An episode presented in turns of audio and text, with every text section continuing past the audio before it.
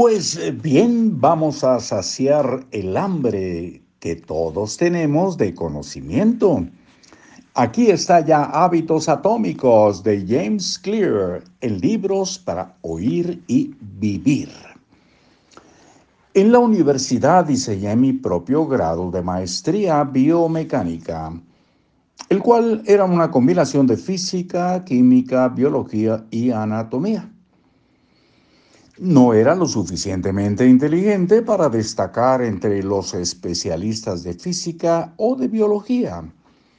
Así que tuve, crear, tuve que crear mi propio juego. Y como era especial para mí, Solamente estaba tomando los cursos que me interesaban. Estudiar no me parecía una tarea pesada. También me era fácil evitar la trampa de compararme con los demás. Después de todo, nadie más estaba tomando la misma combinación de clases que yo tomaba. Así que, ¿quién podía decirse si yo era mejor o peor? ¿Quién podía decir si yo era mejor o peor? La especialización es una poderosa manera de superar el accidente de una mala genética. Entre más dominas una habilidad específica, más difícil es para los demás competir en contra tuya. Muchos eh, fisicoculturistas son más fuertes que cualquier luchador de pulsos promedio. Pero un físico culturista, aunque sea enorme, puede perder un torneo de pulsos porque un campeón de pulsos tiene un tipo de fuerza muy específica. Incluso si no eres naturalmente dotado, con frecuencia puedes ganar si te conviertes en el mejor de una categoría estrecha. El agua hirviendo puede ablandar una papa, pero endurece un huevo.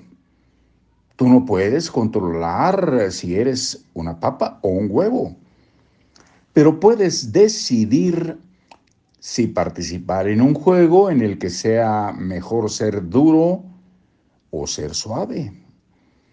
Si puedes encontrar un ambiente más favorable, puedes transformar tu situación de una en la que las probabilidades están en tu contra o una donde estén a tu favor. ¿Cómo obtener lo mejor de tus genes? Nuestros genes no eliminan la necesidad de trabajar duro, solamente lo hacen más claro. Nos indican a qué debemos dedicar el trabajo duro y el esfuerzo. Una vez que descubrimos nuestras fortalezas, sabemos dónde invertir nuestro tiempo y energía.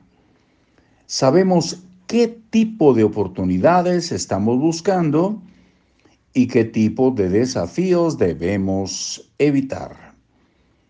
Entre mejor comprendemos nuestra naturaleza, mejor es la estrategia que podemos diseñar las diferencias biológicas importan.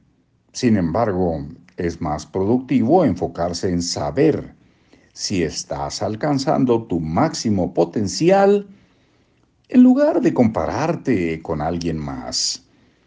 El que tengas un límite natural para desarrollar cualquier habilidad específica no tiene nada que ver con que estés alcanzando el tope de tus capacidades. La gente queda tan atrapada en el hecho de que tiene límites que raramente hace el esfuerzo que se requiere para siquiera acercarse a ellos. Es más, los genes no te pueden hacer exitoso si no haces tu trabajo. Si es posible que el fornido entrenador del gimnasio tenga mejores genes que tú, pero si no has hecho el mismo número de repeticiones que él, es imposible saber si tú posees una mejor o peor herencia genética. Hasta que no hayas trabajado tanto como aquellos a quienes admiras, no puedes explicar su éxito como suerte. En resumen, una de las mejores maneras de asegurar que tus hábitos te sigan satisfaciendo a largo plazo consiste en elegir conductas que son compatibles con tu personalidad y tus habilidades.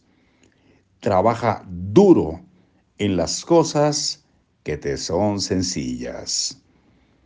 Hasta aquí por hoy. Mañana resumen de capítulo y a continuación, a ver qué capítulo tenemos aquí. A ver, a ver, a ver, a ver, a ver, a ver, es el 19. La regla de risitos de oro, cómo mantenerte motivado en la vida y el trabajo. Hasta ese momento.